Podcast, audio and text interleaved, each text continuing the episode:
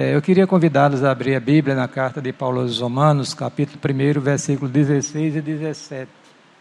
Diz assim a palavra de Deus aí no, na carta que Paulo escreveu aos Romanos, no capítulo 1, versículo 16 e 17. Porque não me envergonho do evangelho de Cristo, pois é o poder de Deus para a salvação de todo aquele que crê, primeiro do judeu e também do grego porque nele, no Evangelho, se descobre a justiça de Deus de fé em fé, como está escrito, escrito em Abacuque, capítulo 2, versículo 4, né? Mas o justo viverá da fé. Que Deus seja gracioso para conosco e nos abençoe neste momento que iremos refletir na sua santa e bendita palavra. Feche os olhos, faça a oração, peça que Deus graciosamente fala o seu coração nesta noite, que você possa ser despertado pelo Espírito para se envolver com esta obra que é de Deus. Se você já é crente, já professa a fé em Jesus, você já tem experimentado esta graça de Deus, e você, se não for, hoje você pode, onde você estiver aí, fazer um compromisso com Cristo para ser abençoado eternamente por Ele. Pai querido, nós queremos te agradecer pela bênção de sermos os teus filhos, de estarmos juntos nesta noite em tua casa, oferecendo ao Senhor o culto que lhe é devido. Queremos te agradecer por esse privilégio e pedimos a Deus que aceites a nossa celebração nesta noite, se agrade de nós, Senhor, perdoa as nossas falhas, as nossas fraquezas, ser servido a ministrar nossas almas que tanto carecem de Ti. Abençoe Ó Deus, a nossa igreja em todas as áreas, em toda a sua extensão, que esta obra cresça, prospere de uma forma sadia para a glória e o louvor do teu nome. Abençoe a Secretaria de Missões de nossa igreja, a sua liderança, os projetos em curso, que o Senhor possa usar esses homens que estão envolvidos com esta obra e que esta obra prospere para a glória de Deus. Assim nós oramos, suplicamos com gratidão em nome de Jesus. Amém. Queridos, Paulo escreveu 13 livros canônicos que fazem parte do Novo Testamento. Dentre esses 13, nove foram destinados a igrejas locais e quatro a obreiros, companheiros seus na obra missionária. É, o, a carta aos Romanos foi colocada logo após o livro de Atos dos Apóstolos, no cano sagrado, dada a sua importância, a sua relevância é, os assuntos tratados dentro da carta, especialmente o seu tema, que é a justificação pela fé. E Paulo, quando é, começa o Evangelho, ele faz esta afirmação, né? É sobre ela nós queremos refletir nesta noite. Não me envergonho do Evangelho de Cristo, porque é o poder de Deus para a salvação de todo aquele que crê primeiro do judeu, depois do grego. E diz assim: porque nele, no Evangelho, se revela ou se descobre a justiça de Deus, de fé em fé, como está escrito, que é lá em Abacuque, capítulo 2, versículo 4, mas o justo viverá da fé. Muito bem. Então, é, se você ler o livro de Atos dos Apóstolos, você vai observar que Paulo foi uma pessoa que era um grande perseguidor da igreja. Ele era um homem que não gostava do Evangelho, não gostava de Cristo nem dos crentes, e os perseguia. Mas Deus tinha um propósito na vida daquele homem, ele é alcançado de uma maneira que eu gosto, brincando, dizer que foi na marra, linguagem nordestina para os nossos internautas, né? Foi convertido na marra, porque ele não amava Cristo, não procurava Cristo, não tinha intenção nada com o Evangelho. No entanto, Deus tinha um propósito na vida dele, e Deus se revela para Paulo na estrada de Damasco, ele é alcançado, é salvo, é, é transformado, e a partir dali, irmãos, houve uma obra tão poderosa na vida de Paulo, como se consagra totalmente a esta causa que ele antes perseguia, a causa do Evangelho. Né? E vocês observem que ele começa dizendo assim: Não me envergonhe do Evangelho. Deixa eu colocar uma questão. Eu, eu ontem, se não me falha a memória, cedo, ou foi na sexta-feira, eu preparei três quadros colocar nas redes sociais. evangélicos, né? Não gosto de falar de política em redes sociais, não gosto de falar de futebol, meu negócio é propagar o Evangelho de Jesus Cristo. No Facebook, depois trouxe para o WhatsApp, em alguns grupos, vou colocar ainda no Instagram e no Twitter. E eu pensei assim, mas eu vou colocar esse quadro aqui na rede, nas redes sociais, porque tratava-se justamente da ressurreição dos mortos. Os crentes com corpos glorificados, que é uma bênção exclusiva dada por Evangelho ao crente Jesus Cristo, e os perdidos em corpos especiais para poderem suportar a eternidade. Eu disse, puxa vida, esse negócio cai nas redes sociais, milhares de pessoas vão ver, vão ler, e tal, muitos vão até zombar. E eu fiquei um pouco temeroso, mas depois eu me lembrei de que não devemos nos, nos envergonhar da nossa crença. Amém, querido? Não devemos nos é, envergonhar daquilo que é revelado na santa palavra de Deus.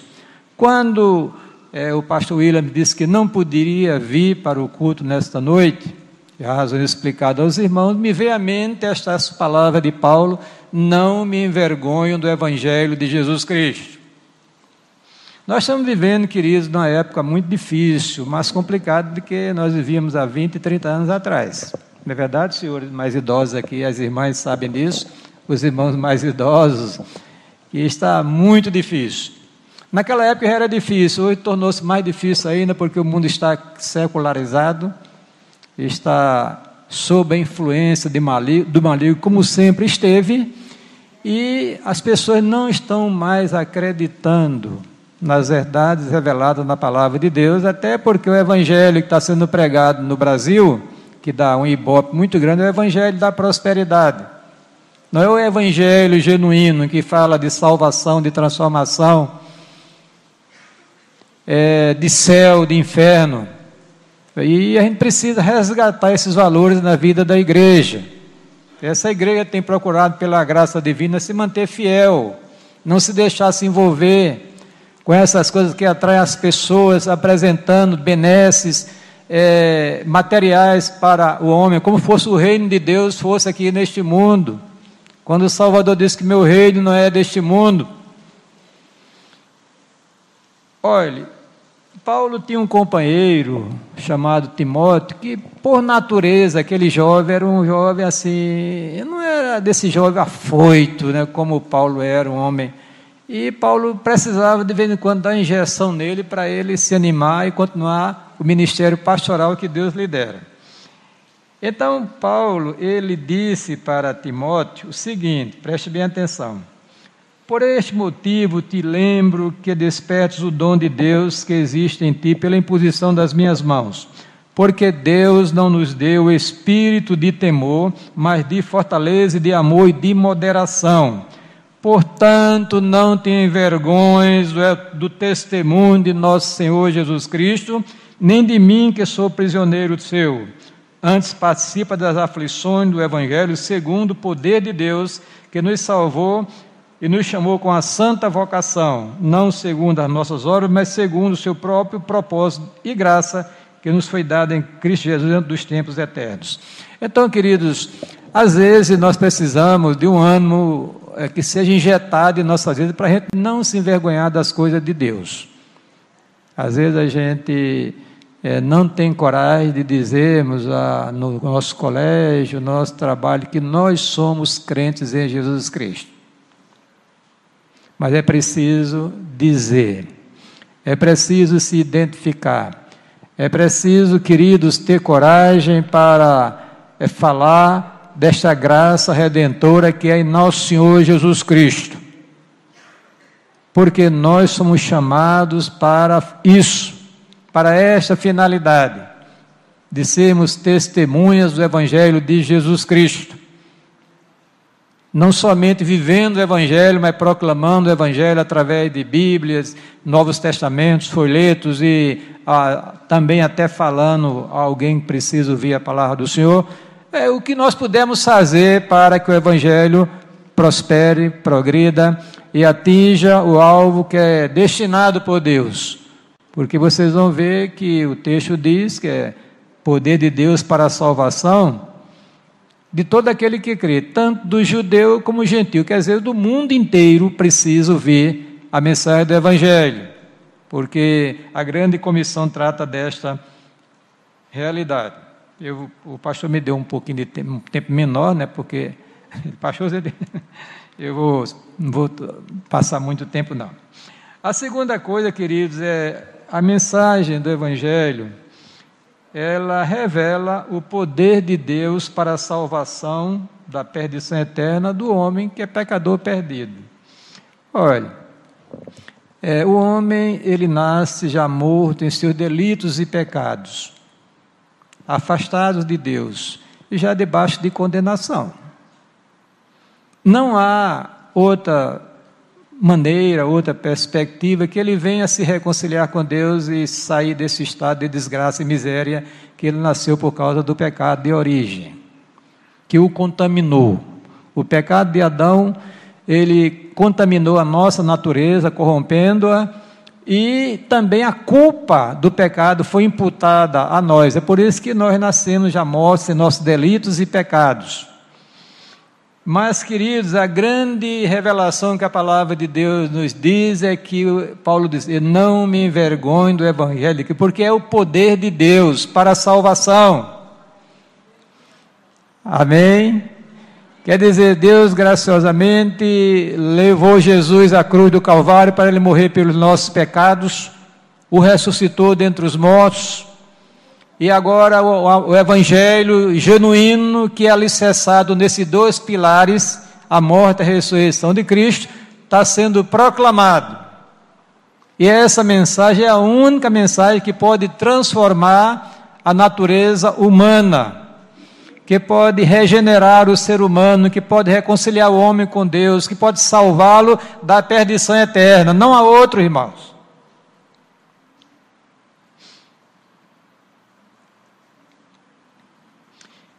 Na grande comissão, no texto que nós lemos, o nosso irmão Fabiano leu aqui com o diácono Josias, e a igreja se envolveu na leitura também, foi lido a grande comissão conforme é, está ali registrada no, no Evangelho de Marcos e também de Mateus. O Evangelho de Marcos diz o seguinte, repetindo: E disse-lhes: Ide por todo o mundo e pregai o Evangelho a toda criatura. Quem crer e for batizado será salvo, mas quem não crer será condenado.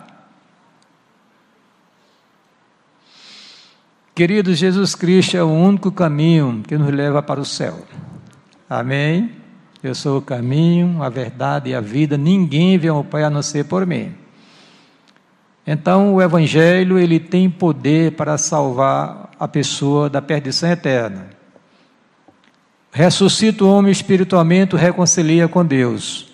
É a única mensagem que tem este poder, esta autoridade. O resto não tem nada a fazer na área espiritual. Você pode trazer uma mensagem de alta ajuda, uma mensagem de ano, mas para resolver o problema da alma do homem, só o Evangelho de Jesus Cristo. Porque é o poder de Deus para a salvação de quê? De todo aquele que crê, inclusive eu e você. É, a Bíblia registra um fato muito interessante quando Paulo chega na cidade de Filipos, na Grécia antiga, e Paulo tem uma experiência muito grande lá no meio daquele povo, uma jovem endemoniada é liberta, ele é, Paulo é aprisionado junto com Silas, leva uma surra tremenda por causa do evangelho, porque está contrariando os interesses econômicos de um consórcio que tinha o controle acionário, digamos assim, daquela jovem que adivinhava, dando grandes lucros àquela companhia. E, e Paulo aprisionado na cadeia, evidentemente, é, com o corpo e, e junto com o Silas dilacerado pela a surra que tinha levado. Mas eles tinham algo maravilhoso dentro do coração, que só um crente, um homem, pode ter, um homem que conhece a Deus, que tem experiência com Deus. É que perto da meia-noite, Saulo, Paulo e Silas cantavam louvores a Deus e oravam. É, hoje em dia, a gente baixa só o seu olhar, pessoal, vou processar você, vou, vou exigir isso, exigir aquilo. Não, Paulo levou uma surra tremenda, mas era um servo de Deus, no lugar de estar se queixando, se lamuriando, Paulo estava celebrando ao Senhor naquela cadeia. E houve uma manifestação poderosa de Deus naquele local, os alicerces daquele prédio se moveram, as portas das cadeias se abriram, e o carcereiro, quando viu aquela situação, ficou apavorado. Ele era o responsável, então ele resolveu por fim a sua vida e se suicidar, suicidar-se, mas Paulo e Silas imediatamente entraram em ação, segundo a direção divina, e disseram: Olha, estamos todos aqui, tenha calma, o Deus que abriu essas portas, dessas cadeias aqui, dessas essas grades, ele é o Deus que está presente. Só sei que o homem pergunta a Paulo e Silas o seguinte: Senhores, que devo fazer para que seja salvo? Olha que pergunta maravilhosa. Essa é uma pergunta que o homem precisa fazer. Senhores, que devo fazer para que seja salvo? E a mensagem que Paulo e Silas deram para ele foi a seguinte: crê no Senhor Jesus Cristo e serás salvo tu e a tua casa.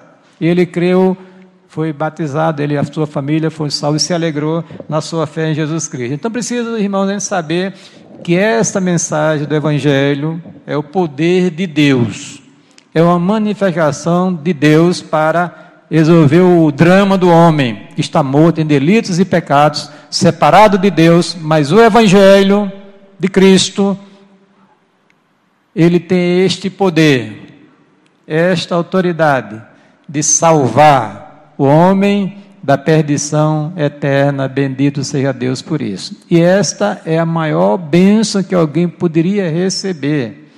Não é ter um emprego, queridos, não é, não é ter um carro do ano, um apartamento, ter isso e aquilo. Isso são coisas boas, a gente não resta dúvida, a gente não vai também aqui ser hipocrisia dizer que isso não, não vale nada. Vale sim, mas é, não pode se comparar com a vida eterna que Deus nos dá através de Jesus Cristo mediante o Evangelho. Amém? A terceira coisa, queridos, é que, veja bem, preste bem atenção. A mensagem de Deus, que por si mesma é poderosa, mas que só se torna eficaz na vida de alguém se for recebida pela fé. Entenderam? Quer dizer, o evangelho que está alicerçado na morte, na ressurreição de Cristo, torna-se só eficaz na vida de alguém quando ele, ele crê e aceita esse evangelho. Entenderam, né? Então, o homem, quando é confrontado pela palavra de Deus, pelo evangelho de Jesus, ele precisa tomar uma decisão. E essa decisão vai, queridos, é, é, é, é nortear o seu viver eterno. É por isso que nós é, convidamos as pessoas a, a aceitar o Evangelho. Convidamos a crer no Evangelho. Nós, congregacionais dessa linha reformada, raramente nós fazemos assim apelo, mas está embutida na pregação do Evangelho a chamada para que ele seja aceito e seja crido. Ou melhor, crido e aceito. Então, vou ler os textos aqui.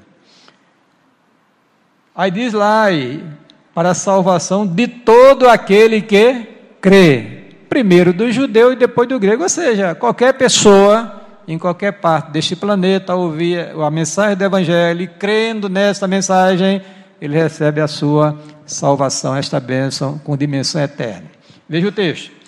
Disse João, evangelista, no seu evangelho: Veio para o que era seu e seus não o receberam, mas a todos quantos o receberam, deu-lhes o poder de serem chamados filhos de Deus, a saber, aos que creem no seu nome. Os quais não nasceram do sangue, nem da vontade da carne, nem da vontade do varão, mas de Deus. Quer dizer, quando é a mensagem do Evangelho é anunciada, a pessoa está sendo é, chamada por Deus para aceitar essa palavra e crer nesta palavra. Fazendo isso, ele recebe a bênção de Deus no seu coração. Paulo diz o seguinte, escrevendo à igreja de Éfeso: Porque pela graça sois salvos mediante a fé. Isso não vem de vós, é um dom de Deus. Ninguém faz nada para ganhar a salvação, queridos. Não é doutrina evangélica. você recebe a salvação é uma graça de Deus. Graça é favor dispensado a quem não tem merecimento algum. E Paulo diz: pela graça sois salvos. Agora, a, a salvação é, é a graça de Deus manifestada. Agora, recebida pela, pela fé, por meio da fé. Isso não vem de vós, é dom de Deus. Não vem nas obras para que ninguém se glorie. É? Eu li o texto aqui de Atos que diz: Crê no Senhor Jesus serás salvo tu e tua casa. Lá no João 3,16, que é o Evangelho em miniatura, que alguém já disse, você vai encontrar essas palavras.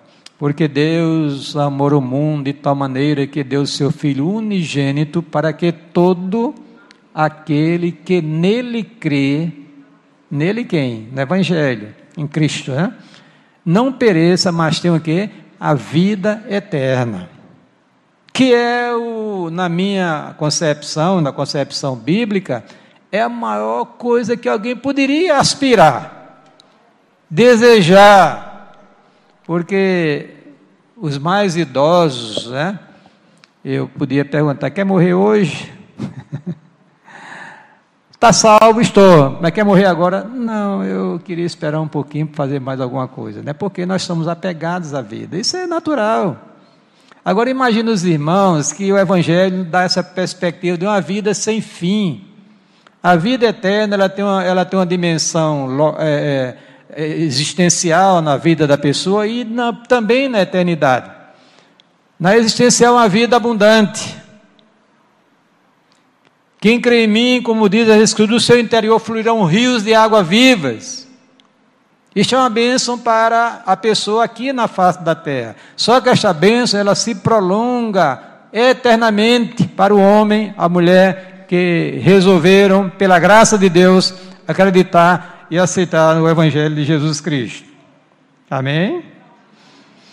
Olha, Paulo diz: sendo, pois, justificados pela fé, tenhamos paz com Deus através de nosso Senhor Jesus Cristo.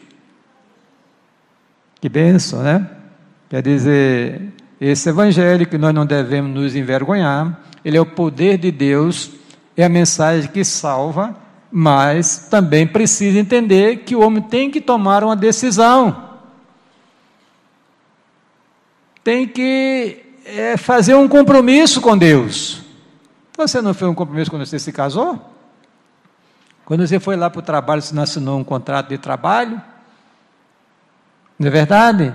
Então, precisamos entender que o Evangelho exige uma resposta de fé para quem o ouve. É o pecado que a Bíblia diz que não tem perdão.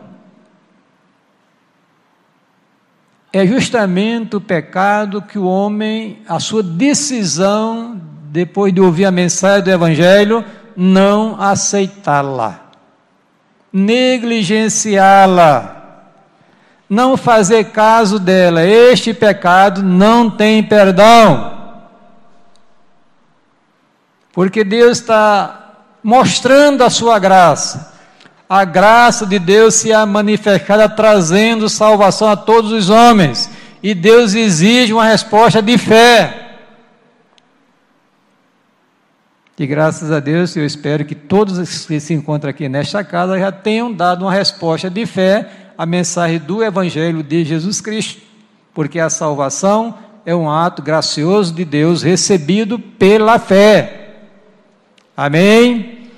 Não preciso fazer nada para ser salvo, apenas crer na mensagem do Evangelho, de coração, e evidentemente que essa mensagem irá transformar a minha vida, eu agora vou me envolver com a obra do Senhor, enquanto viver aqui neste mundo, para a glória de Deus. Mas diz ainda o texto que esta mensagem revela um mistério da justiça de Deus. É que o texto diz, queridos, aí, diz assim: porque nele se descobre ou se manifesta a justiça de Deus. O que é isso? Agora você vai olhar para o ato do Calvário, o drama do Calvário. Não é porque o texto diz que Jesus morreu pelos nossos pecados e ressuscitou para a nossa justificação. Então, queridos, o homem, por causa do pecado, ele afrontou a santidade de Deus. Ele feriu a Deus. E o pecado, o salário do pecado, diz a Bíblia, é a morte. O homem está debaixo de morte. Ou melhor, sob a sentença de morte. Morte física, que ninguém escapa, somente a última geração da igreja. Fiz um quadro nas redes sociais e coloquei isso aí. Que a morte é como a todos os homens, só quem estará livre dela é a última geração da igreja no arrebatamento. O restante, todos iremos experimentar a morte. Então, a morte física, a morte espiritual, que nós já nascemos com ela envolvida, e a morte eterna. Mas essa mensagem é tão poderosa, queridos, quando nós cremos nela, nós ressuscitamos espiritualmente. Somos reconciliados com Deus. Começamos agora a viver uma vida é, em Cristo é uma expressão paulina, Paulo usa muito em Cristo, em Cristo. Quer dizer, você está em Cristo, envolvido com Cristo, você, Cristo habita dentro do seu coração através do seu espírito. E por aí vai, queridos. Então, a, a, questão de, da, da justiça de Deus, veja bem, Deus foi ultrajado pelo meu e pelo seu pecado, mas Deus ama a gente. Olha que coisa linda. Amém? Quer dizer, nós miseráveis pecadores somos objetos do amor de Deus. Deus te ama, querido. Mais do que você possa imaginar. Ele ama você tão intensamente que ele deu Jesus Cristo para morrer em seu favor. Em meu favor, em nosso favor, em favor da igreja. E Jesus Cristo é o Filho de Deus, gerado pelo Pai na eternidade, no ventre de Maria, depois como homem. Jesus, lá na cruz do Calvário, é, é, é, Paulo, Pedro fala e Isaías já falava, é, a iniquidade de nós todos estava sobre ele, foi colocada, é, Jesus, irmãos, ele morreu a nossa morte. Isso é uma expressão do amor de Deus. Uma vez pregando sobre o Evangelho, eu disse que é, o Evangelho é uma mensagem de amor. Esse amor de Deus por nós. Eu li o texto de João 3,16. E lá em Romanos 5,8 o texto diz que Deus prova o seu amor para conosco pelo fato de ter Cristo morrido por nós, sendo nós ainda pecadores. Aí agora, aí Paulo diz que Deus estava em Cristo, na cruz, reconciliando o mundo consigo mesmo. Quer dizer, ele entrega o seu filho para morrer por nós, para que o nosso, o nosso pecado fosse colocado sobre ele, para que ele pudesse agora exercer a sua justiça satisfeita pela morte do seu filho, pudesse agora dispensar outra área dessa justiça de Deus, que é a salvação pela fé em Jesus Cristo. Já pensou? Eu, eu tenho eu de Júnior, velho, Ana Cláudia e André, dar o meu filho para morrer por você? Nem você faria isso. Faria? Duvido. Mas Deus deu o seu único filho, unigênito filho de Deus, para morrer por mim e por você. Para que a sua justiça, a sua ira sobre o pecado fosse satisfeita. E com a morte de Cristo, com a nossa crença em Cristo, nós somos objetos dessa justiça de Deus que Paulo fala aqui porque nele, no Evangelho, é revelada a justiça de Deus. Deus é justo e justificador daqueles que têm fé em Jesus Cristo. Quer dizer, você ao olhar o drama do Calvário, você vai ver, puxa, Jesus padeceu pelos meus pecados. E agora, eu sensibilizado pelo Espírito, eu vou aceitar essa mensagem do meu coração. Eu vou aceitar a provisão de Deus para a minha alma, para salvar a minha alma, para me livrar da condenação do inferno, para me levar para o céu, para viver eternamente com Ele. Eu vou acreditar nesta palavra, vou aceitá-la de coração. Aí a justiça de Deus é vindicada. Amém? A justiça de Deus é pela fé em Jesus Cristo.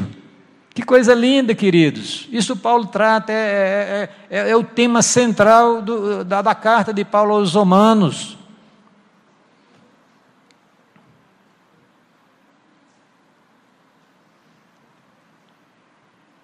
Muito bem, para terminar, que falta cinco minutinhos ali, estou aqui uh, passando diversos textos que eu ia colocar diante dos irmãos, mas o tempo não me permite.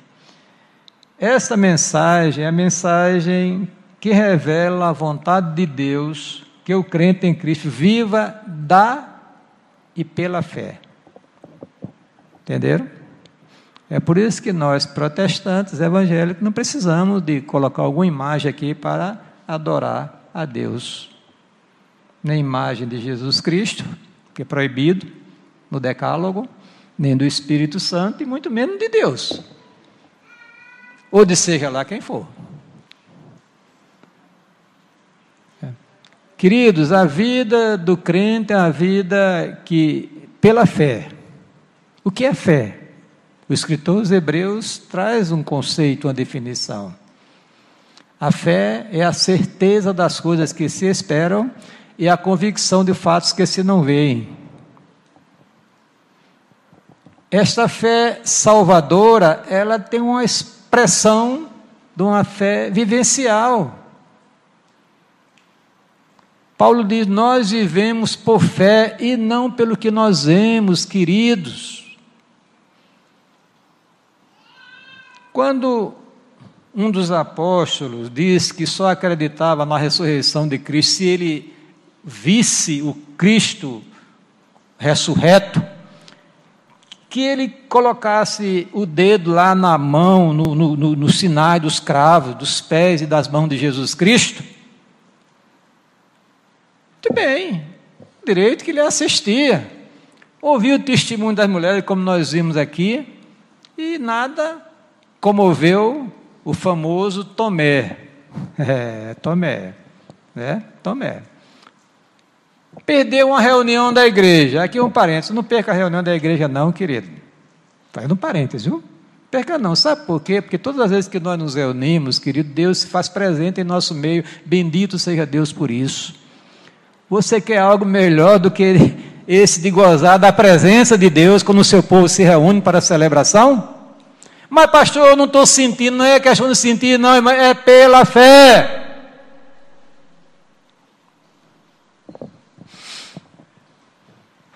Quer dizer, o crente precisa ver para crer. Ele crê porque está escrito, está revelada a palavra de Deus.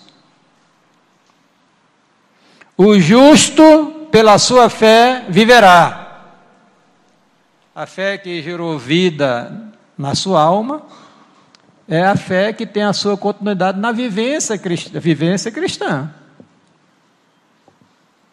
Olha, eu tenho uma experiência interessante. Eu passei muito tempo, irmãos amados, vivendo pelas circunstâncias, pelas emoções. Então a minha vida era assim. Ó.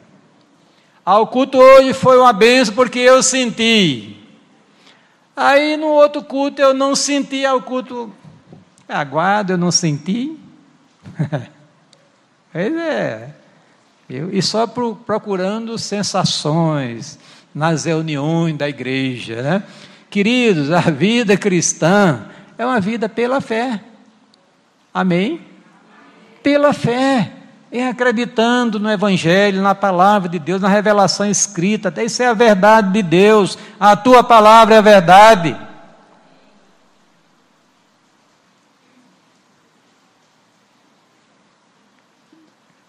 Cuidado, viu, para não viver pela circunstância, porque está uma experiência bíblica de um apóstolo chamado Pedro, não é? No barco, é? daqui a pouco começa o negócio a agitar, e ele, Jesus veio ao encontro do barco, ele disse, o Senhor disse, sou eu, não tem mais, que ele estava apavorado, e Pedro, se, tu é, se és tu, manda eu ir contigo, para ter contigo, vem! Aí o Ebenezer canta, lá vem ele andando, né? Lá vem ele andando sobre as ondas do mar. Pois é, aí Pedro, enquanto olhava para Jesus Cristo, ele vencia as circunstâncias adversas da vida. Aí daqui a pouco o Pedrão chegou, diz o olhar de Jesus e começou a afundar. Senhor, salva-me! Homem de pouca fé, por que duvidaste? Se eu tomo pela mão e levanta, bendito seja Deus por isso. Queridos, nós estamos fé, em pé pela fé. Creia, acredite na revelação da palavra do Senhor, que o justo, pela sua fé, viverá. Amém? Paulo diz: não atentando nós para as coisas que se veem, e sim para as que se não veem. Pela razão. Por que razão? As que se veem são temporais, as que se não veem são eternas. Quando eu citei um conceito de fé de Hebreus 1, 6, 11, versículo 1, lá no versículo 6 diz o seguinte: sem fé é impossível agradar a Deus, é necessário que aquele, né? Deixa eu ver o texto, me ajuda aí, me lembra aí. É necessário é, ora, sem fé é impossível agradar a Deus, porque é necessário que aquele que se aproxima de Deus creia que Ele existe e que é galardoador daqueles que o buscam. Louvado seja Deus por isso. A gente canta achando bonita, solta o cabo da nau, tamboremos na mão, navega com fé em Jesus. Levante-se nesta noite, querido você que acredita nessa mensagem do Evangelho, você é uma bênção, você, tem, você é um abençoado, uma mulher abençoada por Deus. Deus resolveu graciosamente abençoar de uma maneira especial todas aquelas pessoas que acreditam na mensagem do Evangelho. É por isso que a igreja tem que propagar essa mensagem. A tempo e fora de tempo que o texto de Romanos diz: Não me envergonho do Evangelho de Jesus Cristo, porque é o poder de Deus para a salvação de todo aquele que crê. Primeiro, do judeu, depois do grego, porque nele se manifesta a justiça de Deus, de fé em fé, porque o justo viverá pela fé. Paulo citando Abacuque, capítulo 2, versículo 4. Essa é a mensagem do Evangelho, queridos. Ela tem essas características, essas feições. Nós precisamos acreditar nessa verdade da palavra do Senhor e se envolver com ela para a sua divulgação, para a sua propagação. Terminando, Pedro disse: Nós somos o que? A geração eleita. É? O que mais? Sacerdócio real, nação santa, povo de propriedade exclusiva de Deus. Deus não quer compartilhar você com o pecado, não, viu? Ou melhor, Deus não quer que você se envolva no pecado a ponto de se distanciar dele. Ele é ciumento. Pastor, está escrito. O Espírito que em vós habita tem ciúmes. Quando o crente começa a se encharcar com as coisas deste mundo, o Espírito de Deus fica entristecido, queridos. O justo pela sua fé viverá. E depois eu comecei a estabilizar a minha vida, ou melhor, Deus começou a estabilizar a minha vida, que eu comecei agora a viver pela fé. Pode chover canivete.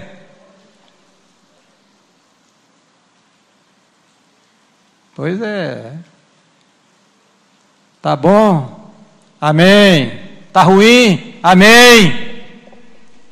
Eu estremeço quando vocês cantam aqui. Deus deu, Deus o tomou. Bendito seja o nome do Senhor, né? Diga, Jesus, guarda o teu povo. A gente canta da boca para fora, não vê a experiência dramática de Jó, perdeu os bens, perdeu dez filhos num dia só e perdeu a saúde. E a mulher, oxente, rapaz, te mata, rapaz, que Deus é esse? Você é uma louca, mulher. O Deus que deu os bens, deu também o que é mal, acabou. Deus deu, Deus o tomou, bendito seja o nome do Senhor. Jó vivia pela fé. Amém? E eu e você. Que Deus te abençoe, viu? que você não perca o foco. O Evangelho é o poder de Deus para a salvação de todo aquele que crê. Nenhum crente genuíno deve se envergonhar do Evangelho.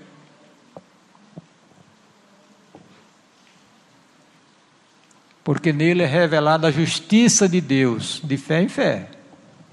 Aí Paulo concluiu: justo pela sua fé viverá. Que Deus te abençoe, te dê graça, vamos nos envolver com esta obra.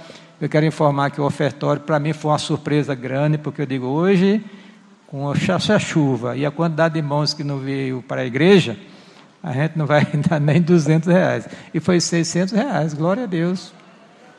É um milagre. Como é que eu Valdemar, puxa vida, como é que a gente vai entregar? E acho que Deus é, tocou alguns corações aqui e a gente conseguiu, pela graça divina, nos aproximar e de complementa 100 reais da entrega da denominação, a nossa parcela de oferta para esta obra missionária que é alcançar vidas para a glória de Deus. Amém? Feche os olhos e faça uma oração. Diga, Senhor, eu quero me envolver com este evangelho cada dia mais. Se você ainda não tomou uma decisão lá de Jesus Cristo, hoje é a oportunidade. Eu não vou fazer um apelo, mas você, aonde você está, diga, nesta noite eu quero. Eu creio no Evangelho de Jesus, que quero aceitar Jesus como meu Salvador. E a partir de hoje vai ser tudo diferente para a glória de Deus. Faça isso, porque você vai ser abençoado neste mundo e na eternidade.